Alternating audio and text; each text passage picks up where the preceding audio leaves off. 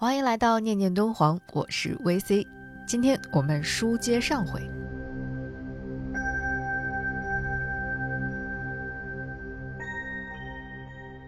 上期节目当中呢，我们跟大家聊了聊莫高窟第六十一窟里的赤圣光佛。其中在聊到赤圣光佛来历的时候，我们提到了一个高僧，一个和尚，名叫不空。他翻译了很多的经书，那些经书当中呢，涉及到了赤圣光佛。而且那些经书大部分都属于密教，那么问题就来了，请问不空和尚到底是谁呢？这个密教又到底是个什么存在呢？其实不仅在第六十一窟，不仅在六十一窟的这一幅壁画上，我们能够看到一些密教的印记，在莫高窟，甚至在我们内陆地区的很多寺庙、宗教壁画。佛教雕塑作品当中，其实都能够看到“密宗”或者说“密教”这个词的印记。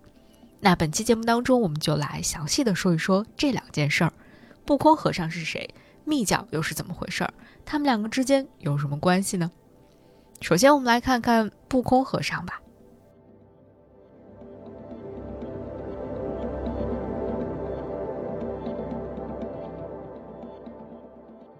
不空。或者不空和尚，又名不空三藏法师、不空大师，或者称为不空智。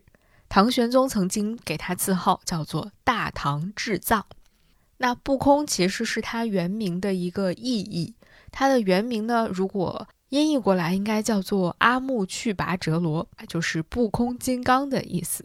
所以更多的时候，我们都把它叫做不空和尚或不空三藏法师。那不空呢？他其实是狮子国人，其实也就是今天的斯里兰卡人。他和善无畏、金刚智这三个人并称为开元三大士，也就是开元年间最著名的三位高僧。他们是佛学家、翻译家。那同时呢，不空法师还和我们另外一个可能更为熟悉的一个名字鸠摩罗什、玄奘还有真谛这三个人。并称为是中国佛教的四大译经家。那不空和尚其实幼年的时候就出家了，在他十几岁的时候呢，就跟随着他的师傅金刚智一起来到了中国的长安。后来又在洛阳受比丘戒，受比丘戒就相当于是佛门当中的一个资格考试了，他需要进行一些知识的答辩，只有通过才能够成为一名真正的僧人。那不空呢，他自己因为学识非常的渊博，学习很努力，所以呢，就顺利的通过了这次考试。在受戒之后，他就参加了由自己的老师金刚智所组织的这个译经的工作。他是在二十岁的时候受戒的，之后长达十几年的时间当中，都在进行佛经的翻译工作。他的老师金刚智在圆寂之前呢，对他进行了一番嘱托，希望他可以回到狮子国去，继续去搜寻一些佛经，然后再把他们带回到大唐来进行翻译。其实我们也知道，在唐朝的时候，我们更熟悉的玄奘法师曾经带回过很多的佛教经典。但是呢，他所带回来的那些佛教经典呢，主要是大乘佛教的经典著作，还有一些其他的宗派的经文呢，他并没有带回来。那不空和尚呢，其实他所要负责的就是一些其他宗派的经文了。他不负老师的重托，历尽了千辛万苦，终于把这个其他的一些宗派的佛经带回到了大唐，之后就开始了长达几十年的翻译佛经的工作。那根据史书上的记载说，不空三藏法师带回了密教经典有八十部，大小乘的经论一共有二十部，共计有上千余卷的佛经。那他所带回的这些经典佛经当中的密教经典，就成为了佛教密宗当中的重要著作。其实早在开元年间的时候，不空三藏法师就受到了李唐王朝宗室子弟们的认可。每一年，朝廷都会举办一些大型的宗教活动吧。在那个时候，他们就经常会来找不空三藏法师来做主持。那这些活动的主题呢，也大多都是一些祈求安康啊，希望能够这个消除灾难呐等等这样的一些活动。那不空法师每一次呢，也都是不负众望，可以把这个活动主持得非常的好，所以朝廷呢也给了他非常多的封赏，让他享受国公待遇，给他十亿三千户。那不空三藏法师对于李唐王朝呢，自然也是相当的忠诚了。当年安史之乱爆发的时候，他被困在长安，其实私下里他还会派人去联系唐肃宗来传递一些消息。后来唐肃宗返回到长安之后呢，还给予了他非常高的礼遇。不空三藏法师的这一生呢，其实历经了唐玄宗、唐肃宗和唐代宗三朝，最终呢，在大历九年的时候圆寂了。当时呢，皇帝为了纪念这位高僧，三天没有上朝。那其实，在不空法师圆寂之前呢，他还特意派遣自己的弟子前往五台山去修建密宗的寺院。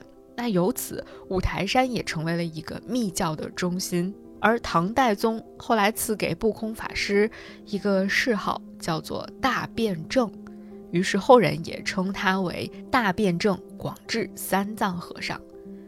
后来有人做过专门的统计，说不空三藏法师这一生翻译过密教经典一百一十部，一共一百四十三卷的佛经，真的是一个非常了不起的成就了。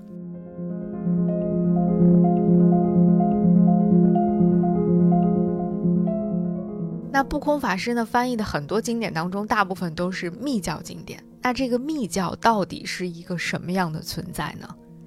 其实这就要追溯到印度的佛教的发展了。其实印度的佛教在历史上可以分为三个不同的发展阶段，分别是小乘、大乘和金刚乘。而金刚乘其实也就是我们说的密教。不空三藏正好是生长在密教盛行的时代。密教在印度也可以说是源远流长了，它的实践和理论其实都是建立在整个印度文化的基础之上的。它不是一个突然冒出来的孤立的宗派，而是广大的印度宗教潮流当中的一个分支。或许你也可以说，它早就已经潜伏在了人们日常的生活当中，只不过到了七世纪之后，它才开始慢慢的独立出来，并且呢，逐渐的具有了一个属于自己的非常明确的形式。那关于密教为什么会在印度出现，啊，其实我们现在还有很多说不清或者是并不能够完全确定的地方。但是至少呢，可以从基本的四个事实入手去推断密教成立的一个原因。第一个原因就是当时西罗马帝国的灭亡，导致了印度和西方世界的贸易还有商业资本开始逐渐的衰退了。第二个就是强大统一的基督王朝逐渐的衰弱，接着异族入侵，地方王朝分立，政治日趋专制起来。第三就是在农村封锁性的经济成立了，而自古停滞在农村的政治文化势力反而借此日渐壮大起来。最后就是受到商业资本家支持的佛教和耆那教势力开始日渐衰落，而居于主流正统的印度教或者说婆罗门教反而日渐兴盛起来。那正是在这些多方因素的共同作用之下，密教开始越来越多的受到人们的关注，它的发展也日渐壮大起来。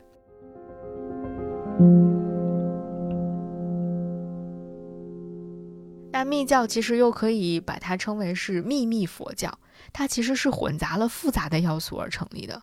简单的对它下一个定义其实还挺困难的，但是我们可以举出它的两大特色。或者说，这是我们后来再回过头去研究密教的时候，为它总结出的两个特色。这两个特色，其中一个就是高度发达的神秘主义哲学，另外一个就是比较低俗化，或者说比较啊，用我们现在的话说，比较接地气的咒术礼仪的组织化。而这个其实是密教和广大的民众在接触的时候非常重要的一面。刚才我们提到了七世纪这个比较关键的一个时间点，那在七世纪之后，密教呢逐渐的拥有了非常独立的地位，非常独立的性质。在那之后呢，这个部分的密教被称为纯密，也就是比较纯正的密教。那在这之前的密教被称为杂密，也就是混杂了不同要素的密教。这个杂密其实就是我们一般能够看到的大乘经典陀罗尼品当中的密教。而这个陀罗尼其实就是咒语的意思，也被认为是具有某种非常神秘的灵异的功能。那其实，在原始的佛教时代，师尊对于咒语是采取严禁的态度的，他不允许大家去使用咒语。但是随着佛教的发展，到了密教成立的时候，到了密教成为了独立的思想体系的时候，它出现在印度佛教史上的时候，咒语就变得极其流行了。而且不只是密教的经典，甚至是连显教当中的大乘经典都会加入咒语的成分。比如说我们大家非常熟悉的《心经》，它里面就有般若波罗蜜多咒。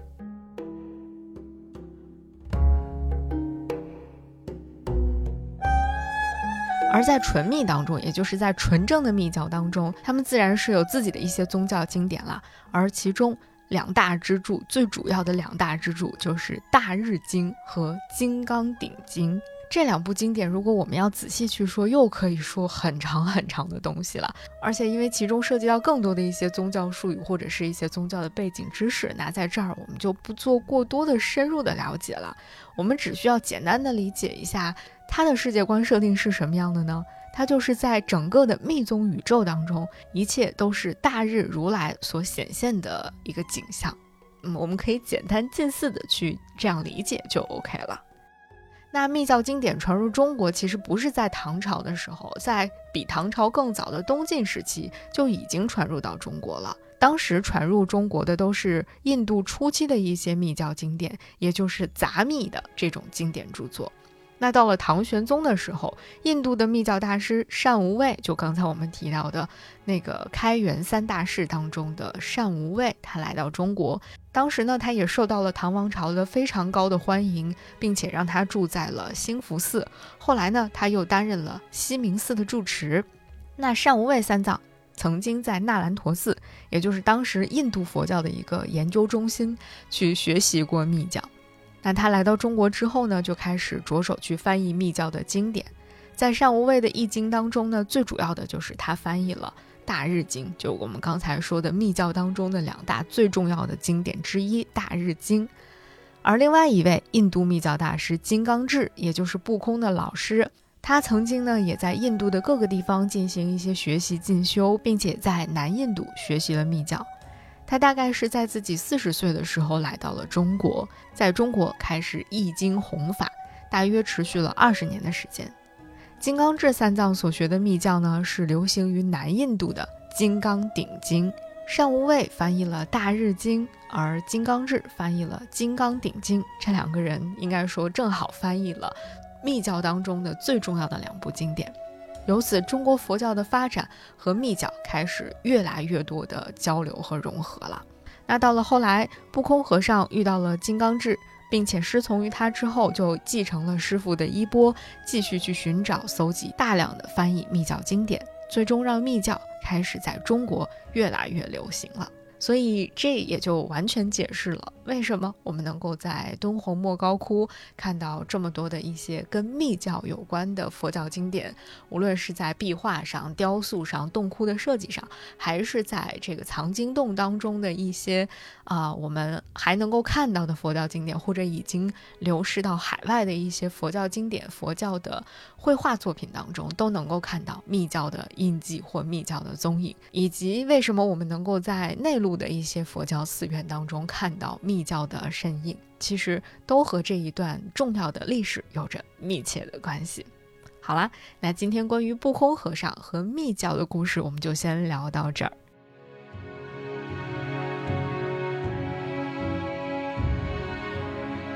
下一期节目，我们就要正式的聊到六十一窟当中那个最重要的五台山全图了，敬请期待吧。我们下期节目再见。